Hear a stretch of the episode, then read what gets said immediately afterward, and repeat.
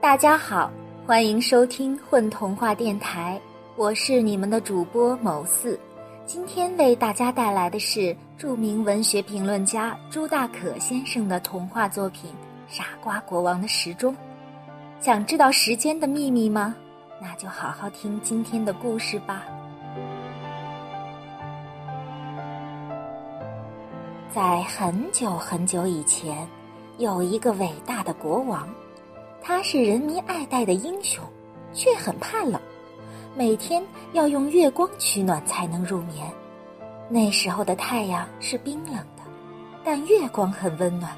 他每天晚上都钻进国王的被子，在他脚心烙上两个红红的印子，然后国王就幸福的睡着了。他每天都是如此，没有人知道这个秘密。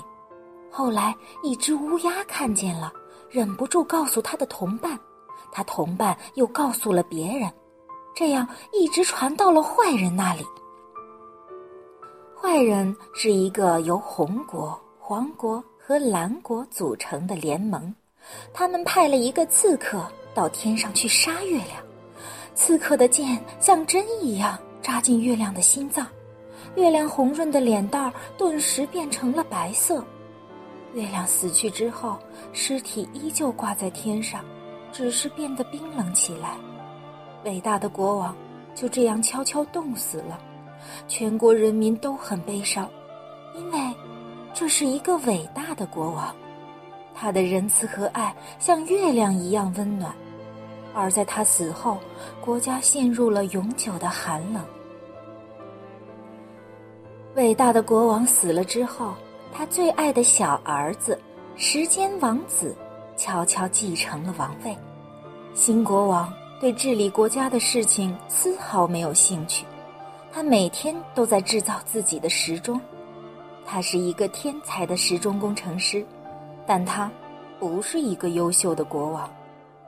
人民对此都很生气，给他起了个绰号，叫傻瓜。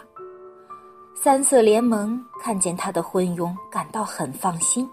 坏人们互相碰杯，热烈的祝贺说：“对这样的傻瓜，我们可以放心了。”傻瓜国王在自己的宫殿里忙着制造各种奇妙的时钟。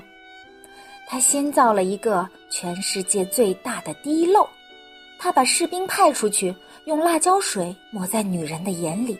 让他们流出很多眼泪，然后收集在水晶瓶里带回都城。宫殿里有十口黄金打造的水缸，用来盛放这些辛辣的眼泪。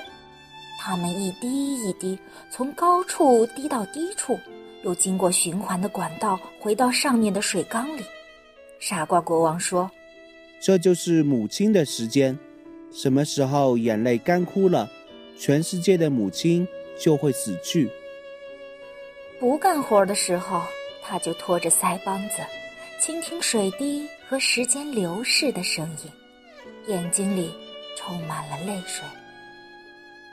傻瓜国王又造了一个全世界最大的沙漏，他派士兵到各家去收集男人的尿液，晒干之后用筛子过滤出里面的结石，用那种物质。磨成细小的沙粒，放进沙漏里，沙子从房子那么大的白银漏斗流下，缓慢地注满一个池塘那么深的白玉槽里。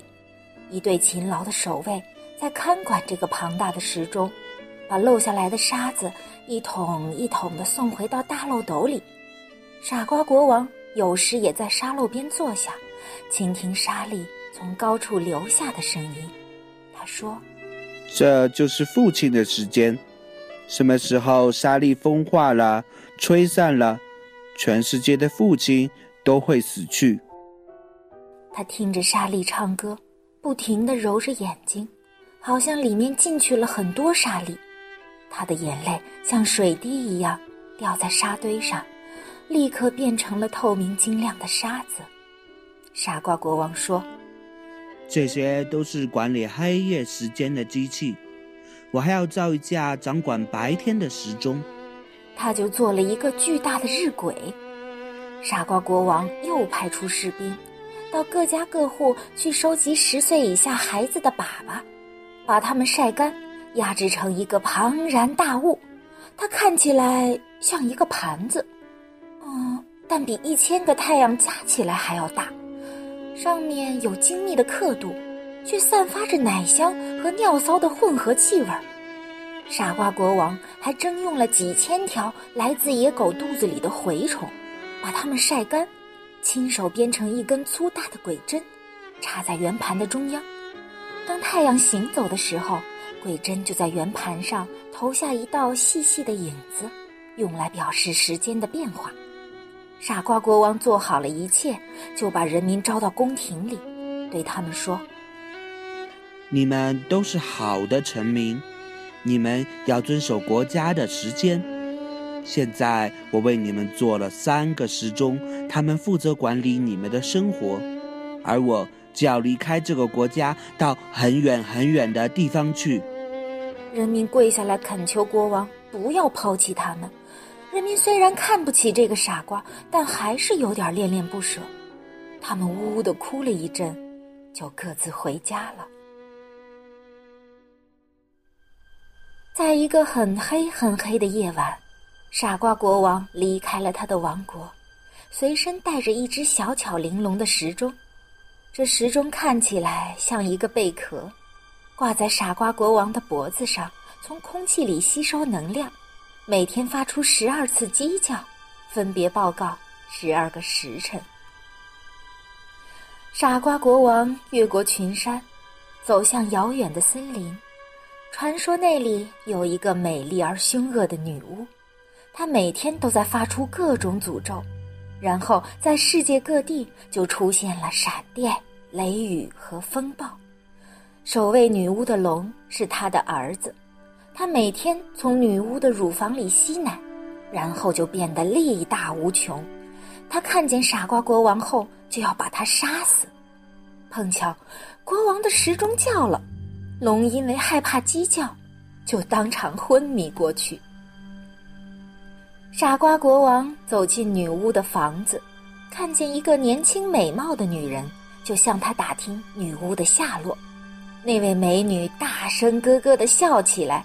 傻瓜国王不知道，她就是女巫本人。他一下子就喜欢上她了，向她热烈的求爱。女巫捧着肚子，发出了更大的笑声：“哈哈哈哈哈！哈哈哈哈从来还没有人会爱上我，这真好笑，我都快要笑死了！”哈哈哈哈哈哈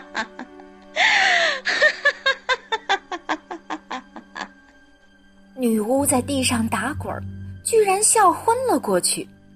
傻瓜国王看见桌上有一个用麒麟头骨做的杯子，里面有气味好闻的绿药水儿，他非常口渴，便把它喝了，然后就睡着了，一直睡了整整五百个年头。三国联盟的坏人们看见国王不在了。就开始发动进攻，占领这个可怜的国家，抢走了人民家里的财物。他们还又搬走了三个巨大的时钟，并且宣布说，他们夺取了世界的时间。蓝国搬走了滴漏钟，把它放在自己的首都。到了夜晚，滴漏里的眼泪蔓延起来，像洪水一样冲垮宫殿，淹没了整个蓝国。把它变成了一个美丽的大湖。王国把沙漏钟放在王宫的院子里，当做胜利的标志。可是到了夜晚，沙粒们唱着歌，迅速繁殖起来，变得越来越多，像洪水一样盖住了广场和宫殿，还盖住了整个皇国，把它变成一座广阔无边的沙漠。红国搬走了日晷钟。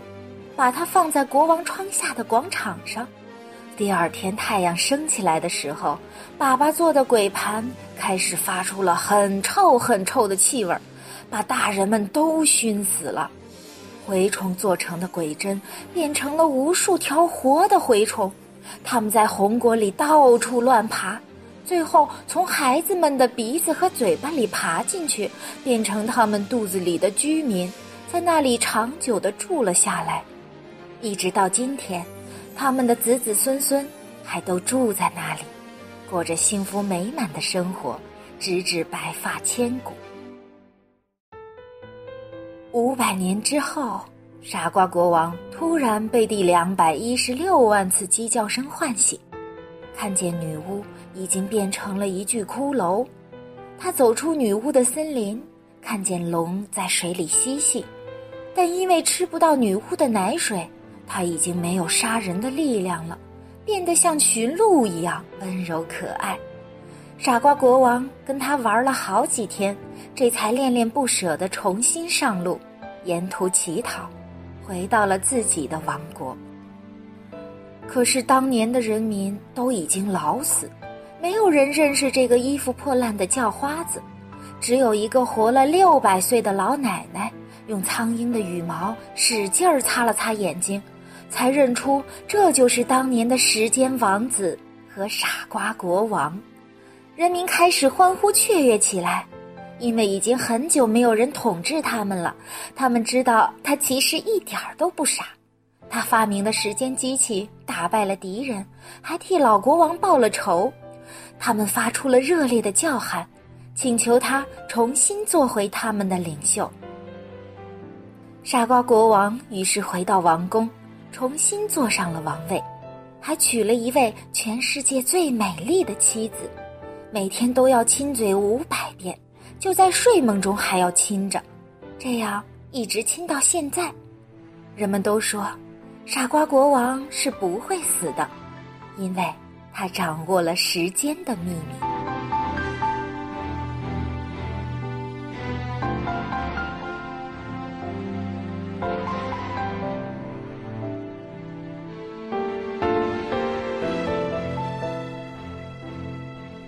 大家好，我是咕咚大狐狸，我是这个故事里的傻瓜国王。大家好，我是天水，我是故事里那个美丽而凶恶的。女巫。